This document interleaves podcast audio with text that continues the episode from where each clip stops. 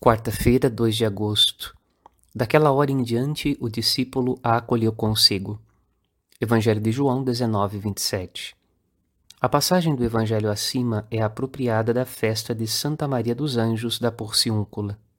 A pequena igreja restaurada por São Francisco de Assis foi assim apelidada por ser uma pequena porção de terra recebida em herança e transformada por suas próprias mãos no lugar onde o perdão de Deus se manifesta aos pecadores.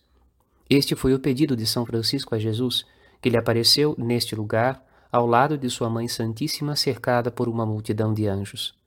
Os papas da Igreja confirmaram esta dádiva, concedendo indulgência a todos que acorrerem com as condições necessárias a todas as igrejas paroquiais neste dia santo.